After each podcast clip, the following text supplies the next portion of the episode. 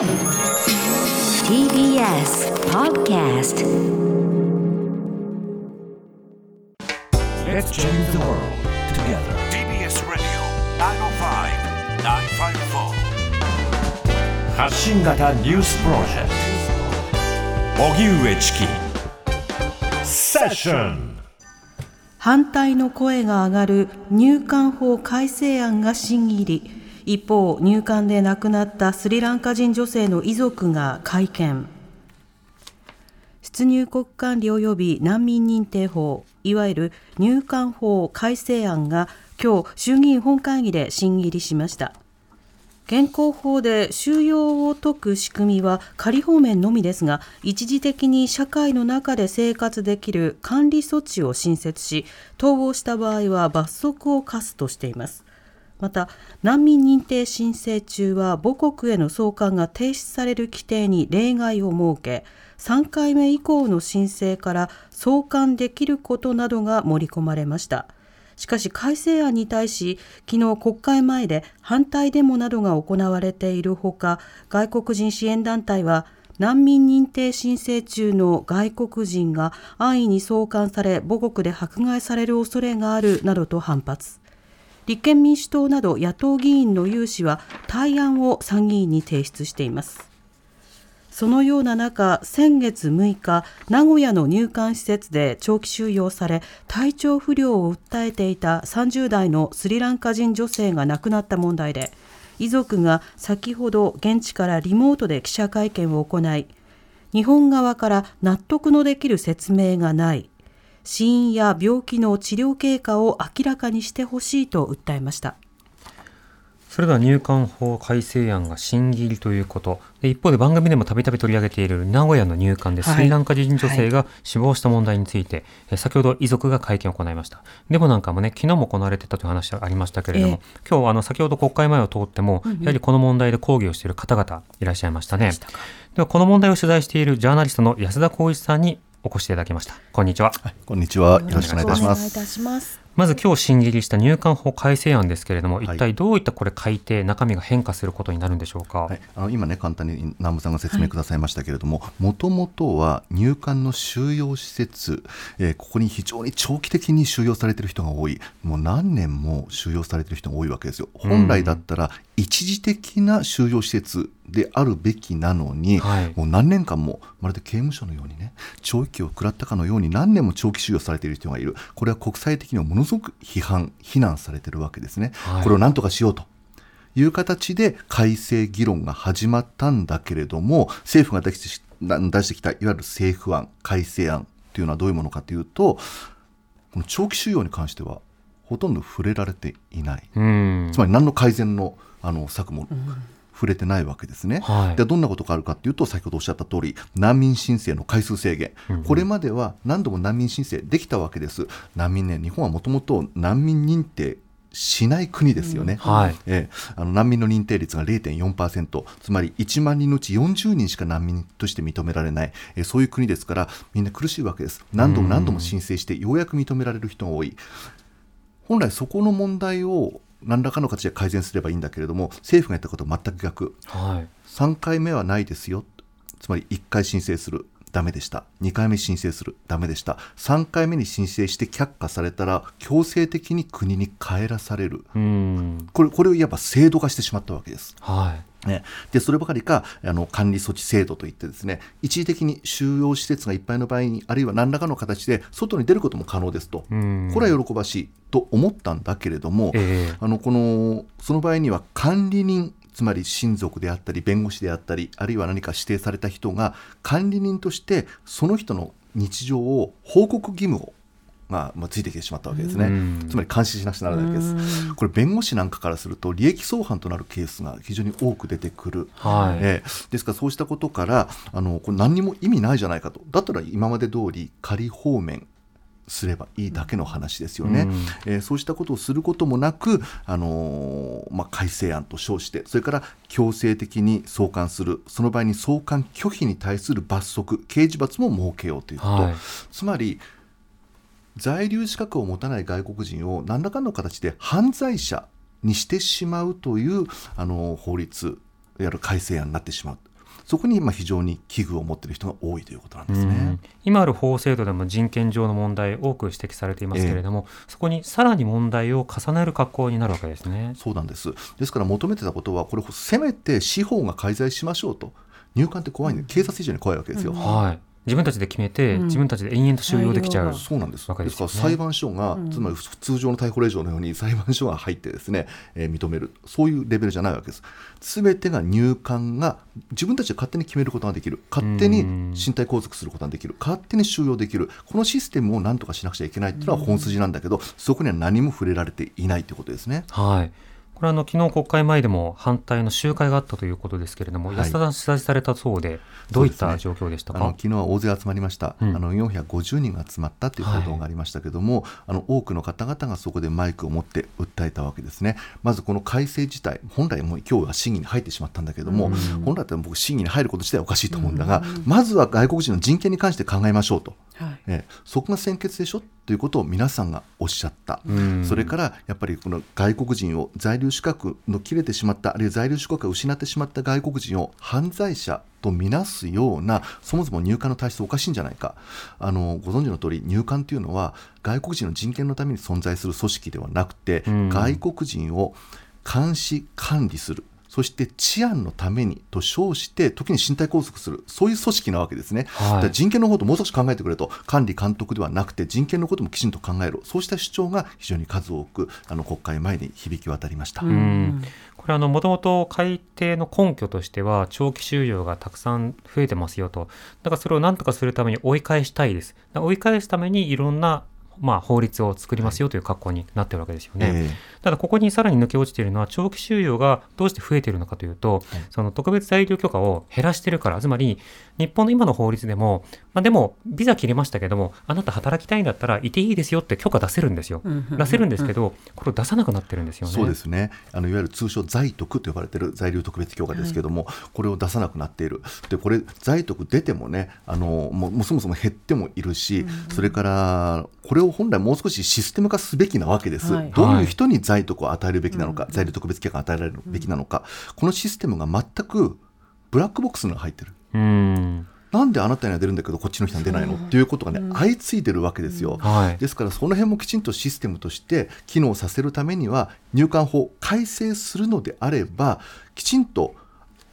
滞在できる人はどういう人々なのか、ん。そしてこの収容するにしてもじゃあ果たして上限はどこにあるのかといったことを定めるべきなのにそういった議論は何もない。ただ管理監督入管の権限を強めるだけの改正案。というものは外国人の人権をおろそかにする外国人の人権を軽んじたものである。はい。としか少なくとも僕は思えませんね、そのようにしか。これ取材されていてこの入管法改正案などについては、はい、国会各党の反応というのはどうなんでしょうか？あのもちろん野党は野党案というものを用意しています。はいあのこれは今の政府案というものは外国人の人権に関して何らあの触れていないからせめて、えーこうした方がいいですよっていう野党案というのを対抗的に出してるんですね。うんこれはまあ簡単に言いますと必ず例えば司法を介在させましょうとはい入管収容する場合には司法つまり裁判所の判断を仰いだ上で、えーやりましょうと。まあ、ちゃんと三権分立やっときましょうということですよね。そういうことなんですね、うん。つまり入管の特別視を許さないということ、それからもう一つは収容の期限の上限を定めましょうと、うん。野党の野党案の場合にはまあ6ヶ月となってますね、はい。6ヶ月を超えた収容というのは、これ、人道上ありえない、それからもう一つは難民の認定。難民の認定は先ほど申しました通り1万人のうち40人しか日本は認めてないあうんのトランプ政権下のアメリカでも年間4万人の難民認定がされているわけですねはい。日本40人ですようん。明らかに少なすぎるというか難民を入れたくないという意思がきちんと徹底されているわけですね。はこの難民認定に関してはこれ命に関わる問題です。はい母国で迫害された人々が日本に来る、そこで助けを求めてもいやあなたは認定通らないからあるいは本当に反政府活動なんですか？本当に睨まれてるんですか？永遠とそういう質問が繰り返され結局証明できない人が多いわけです。反政府運動のリーダーであったり反政府つまり反体制政党の活動家のように証明できる立場の人はいいですよ、い。はい。でもそんな人ばかりじゃない。ええね。なんとかね、あの隠れて命が危険だからはい逃げてきて、であのいろんな持ってた書類というのも、まあ、焼いたりとか捨てたりして、そうなんなとかバレないようにしてなんとかやってきたっていう方いるわけですよね。そうですよね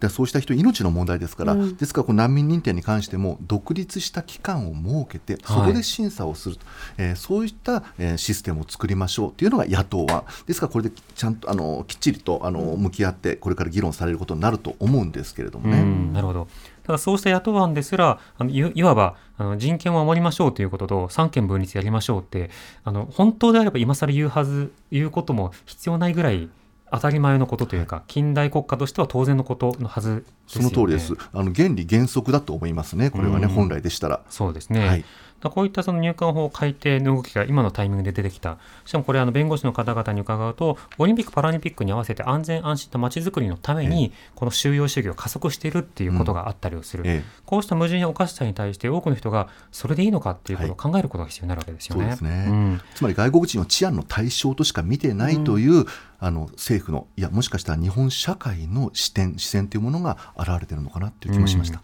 まあ、あの技能実習生の問題では労働力としか見てないという問題ありましたけど、同じですね。さて今日は名古屋の入管で亡くなられたスリランカ人女性の遺族が記者会見を行っていました。この会見については4時台に引き続き安田さんに伝えてもらいます、よろしくお願いします。よろしくお願いいたします。荻上チキそれでは引き続きデイリーニュースセッション、え先ほど紹介しましたスリランカ人女性が入管名古屋の入管施設で死亡したという問題、えこちらについて今日遺族が会見を行いました、はい。え取材している安田浩一さんに伺います。よろしくお願いします。よろしくお願いいたしおます。願いします。はい。では、この、えースリランカ人女性の遺族の会見、今日行われたんですけれども、えーこの会見の音声、その一部をお聞きください。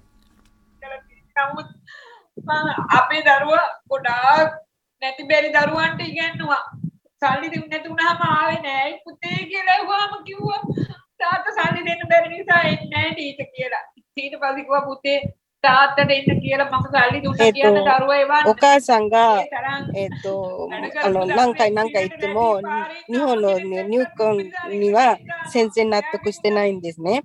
あの、飯島さんがすごい優しい子で、あの、スリランカでも、えっと、子供が、 えっと、勉強にしなかったっていうことを聞いたら、えっと、お父さんからお金がもらってないって言ったら、飯島さんが、お金がいらないから来てくださいっていう、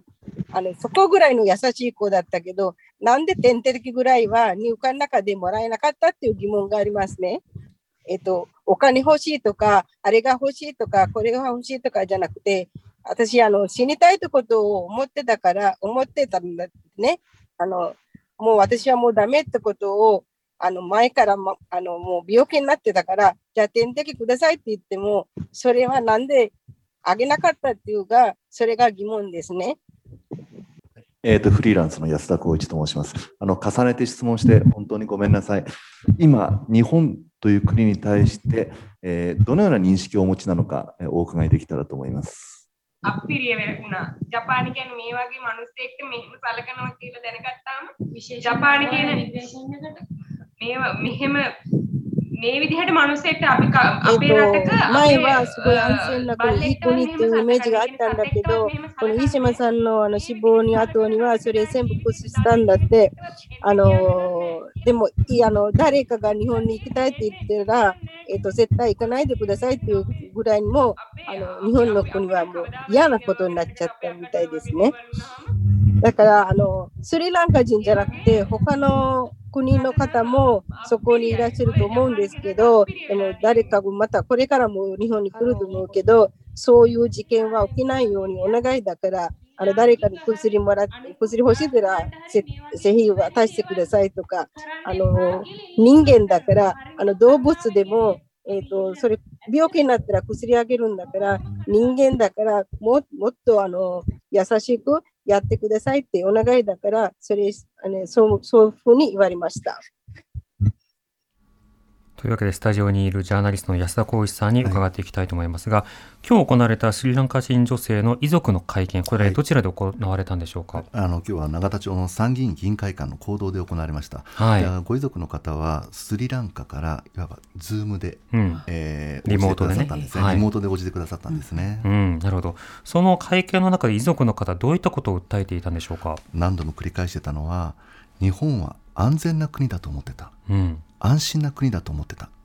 娘が日本に行きたいと言い出した時に日本は安全な国だから安心な国だから喜んで送り出したと。うん。今その認識が変わってる。だってよりによって国の施設の中で命を失ったわけですから、はい。えー非常に後悔されてる口調でしたね。うんもしあの他の人が行こうとしていたら止めるというようなこともおっしゃってましたね。えー今回出席されたのはご家族のどういった方なんですか？はいえーっと亡くなった牛間さんのお母さん。それから2人の妹さん、えー、3人であのリモートに出演されましたね。うん、まだあの入管や国などから十分な説明を受けてないというようなことを話されてましたけれども、具体的にどんな話されてたんでしょうか？あのとにかくね何も詳細な説明を受けてないわけです、ん。亡くなったのが3月6日。その2日後に地元の警察から入管で病気で亡くなりましたよ。という報告があり、はい。そして慌てて、まあ、あの日本大使館などいろいろ連絡を取ったんだけども、なぜ亡くなったのか亡くなるまでどんな経過があったのか経緯があったのか何も知らされてないわけです。うん。で実はその会見に先立って議員懇談会つまり国会議員とそれから入管庁のあの担当者はい。らが、まあ、一緒にいたわけですね、ですから直接入管庁担当者に質問をぶつけたわけです。うんうん。ご遺族が。なんでねすぐに情報開示してくれないんですか？そもそもなぜいまだに調査中中間報告で出てますけれども詳細は明らかになってないわけですね、えーなぜこんなに時間がかかるんでしょうか？こういう質問に対してうん。入管庁の担当者は、いや情報開示請求あれば応じますよと。うん。でこんなの遺族に対しては自らきちんとね開示すべき問題だと僕は思うんだけども、はい。なぜこんなに時間かかるのかということに関しましてもいや捜査機関が今捜査中ですから我々が把握していることではないって。要はえー質問に正面から答えることなく、ご遺族もびっくりしてました。えということは省庁も実は把握してないということなんですか？それとも把握しているけれどもあの問い合わせたら出すよと言ってるのか。今の話だけ見てもちょっと矛盾しているというかずれてるように思います多分分かってるはずなんですよ、全部。うん。えーですから、まあ、これは省庁の作法としてですね、はい。あのきちんとあの出せることと出せないことを分けて、今の段階で出せることは、あるいは出す話すことができることはここまでという、非常に僕にとってはいやらしいね、うん。あの省庁の作法が機能したなと思ってますけなるほど、どね。まあ、とにかく情報を出さないように身を守るためにというふうな動きがあるということですそのね。通りです。うん、記者とのやり取りの中で印象的な場面というのはどうでしたえかやはりあの質問が集中しましたのは、こう亡くなった牛間さんがどんな方だったのか、それからなんで日本に来たのか、えーそういった質問が相次ぎました。あの牛間さんっていうのは、もうすでにご存知の方も多いかと思いますけれども、もともとスリランカで母国の大学を出出た後に、日本の子供たちに英語を教えるために、そういった夢を持ってきたわけですね。はい。ただ今日明らかになったのはスリランカにいた時から日本人の子供をはじめあらゆる外国人の子供たちに英語を教えてたんですって。うん。えーですからこれを例えば日本に行ってね子供たちに英語を教えることができたらそういう夢を持っていたらしいんですね。はい。ですからうん。日本は安心安全って先ほども言いましたけどもそうしたあの信頼があってきたんだけども見事なまでに裏切られてしまったっていうのはご家族のあの率直なお気持ちだったと思います。なるほど今回はそのご家族の方の会見だったんですけれどもご家族の方はもう最終的に何を求めているという状況なんでしょうか？何もわからないから明らかにしてくださいと。うん。特にあの入管庁必ず持ってるわけですけども、はい。その入管施設の中っていうのはビデオを回してるんですね。うん。えー、すでに録画撮ってるわけです、こうした映像の公開をしてほしい、はい。それからあの病気になった外部の病院の診察も受けてるし内部の病院の診察も受けてるその詳細な診療記録診察記録これを明らかにしてほしい、うん。出してないんです。はい。一切。再発防止というならばね、ええ。何が起きたかを把握しなければいけないですそう。いうことなんです、それをせめて明らかにしてほしい。というのがご遺族の要望でした。うん、なるほど。これに対してその政府名古屋入管どあの対応は今非常にこう遅れているというか非常に消極的だということなんですけれども、私たちどういった対応の動きに注目することが必要でしょうか？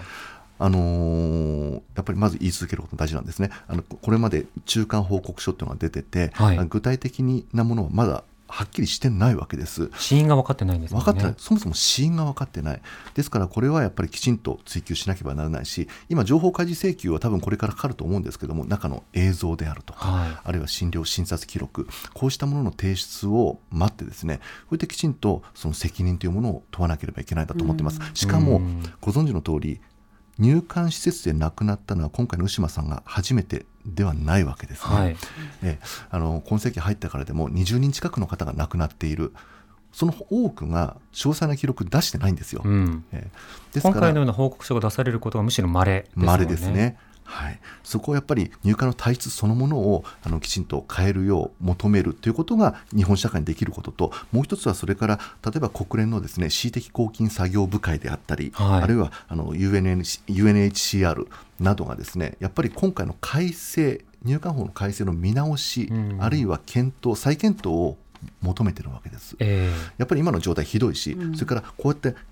命を落とす人がいるというシステムそのものがおかしいんだという指摘も受けてるわけですね。政府はこれに真摯に耳を傾ける必要があるんだけども、えうん今のところ政府も入管もいやこれまで適切にやってきたんだからあるいは適切な法運営をしてるんだから運用してるんだから、はいという理由でもって聞き入れようとしないわけです。うん